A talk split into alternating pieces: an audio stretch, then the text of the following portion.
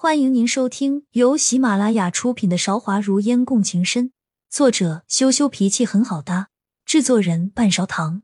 欢迎订阅。第十七章：惊险深夜上，梦烟深吸了一口气，脑子飞速运转。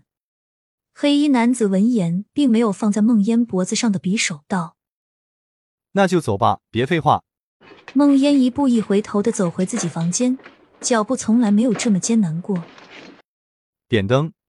黑衣男子呵斥道：“我不知道你是好人还是坏人，我也不过是一介普通女子，和你无冤无仇，相信你不会想要杀我，也相信你是走投无路了，不得已才出此下策。这样吧，我帮你度过这劫，从此我们互不相干。”梦烟拿起桌上的火石。手指颤抖着点亮了房里的灯，尽量让自己维持冷静。呵呵，男子冷笑一声道：“如果我告诉你我是采花大盗呢？”孟烟一眼就看出了男子的想法，冷静道：“区区一个采花大盗，要追也是衙门捕快，哪里用得上警卫军全城搜捕？”男子见孟烟并没有被吓住，眼神里多了几分温度。你现在可以松开我脖子上的匕首了吧？梦烟问道。冰冷的匕首贴在脖子上，这样的感觉真是让人毛骨悚然。你放心吧，我不会做那种两败俱伤的蠢事。不行，你说的暗格在哪里？先带我去看看。要是你骗我，你自己知道后果。男子并没有轻易相信梦烟的话，握匕首的手紧了一紧。梦烟的心都掉在了嗓子眼上。双腿都在颤抖，一步一步摸索的向前走，摸到床边，扭动枕头底下的一个按钮，一张床下的床赫然出现。你看，我没有骗你，骗你对我并没有任何好处，我只是希望你放我一命，我也放你一命，大家以后各不相干。梦烟稳住声音，尽量不让其颤抖。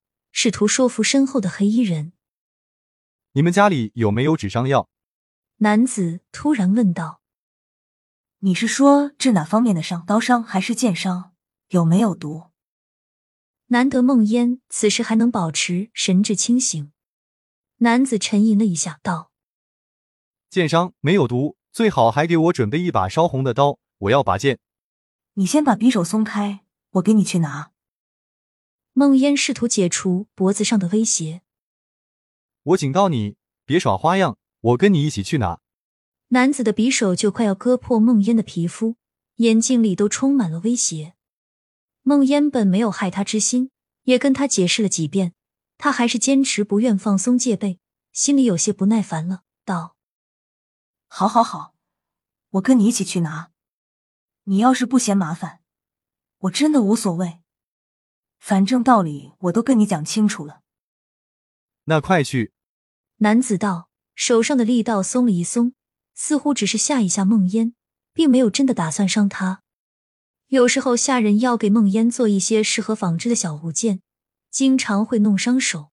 梦烟的房里常备这些东西，摸索着就拿到了，摆到男子面前，道：“这些东西呢，就在这了，火也在这里。”至于匕首，我一个姑娘家的房间是不可能会有的。再不相信梦烟，也说不过去了。男子放下戒心，松开了架在梦烟脖子上的刀。梦烟深深的呼吸了几口空气，身后的男子已经自顾自的扯开了身上的夜行衣。因为一片漆黑，梦烟一直没感觉到插在他肚子上的剑，此时已经流了很多血了。你果然是登徒子。梦烟看到他肚子上露出来的硬邦邦的肌肉，打趣道：“对了，你还要不要酒？我听大夫说，先喷一口酒，伤口比较不容易化脓。”你去拿过来。男子没有动手拔剑，淡淡道。梦烟从房间的另一个角落拿起一小坛子酒，递给黑衣男子，道。你省着点用，这可是上好的女儿红。说到这坛子酒，还是宋景宇大婚的时候，孟烟前去观礼，离开宋家送的。因为珍贵，丢了可惜，上面又打上了“宋瑶”两个字的印记，不好送出去，就带来了上京。孟烟嘴上这样说，其实心里巴不得丢了这累赘。我知道了。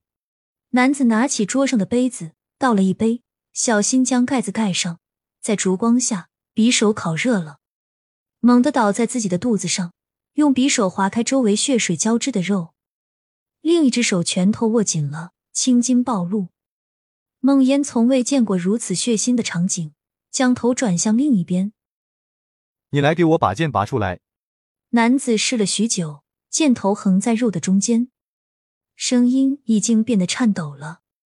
孟烟迟疑了许久，走到他面前，拿着刀，小心的剥开肉。用力一点，我不怕疼的。孟烟手脚不利落，这样加剧了疼痛。男子忍不住说道。得到这样的话语，孟烟狠下心，将肉挑开，手握着箭头，狠狠一拔，有几滴血溅在脸上。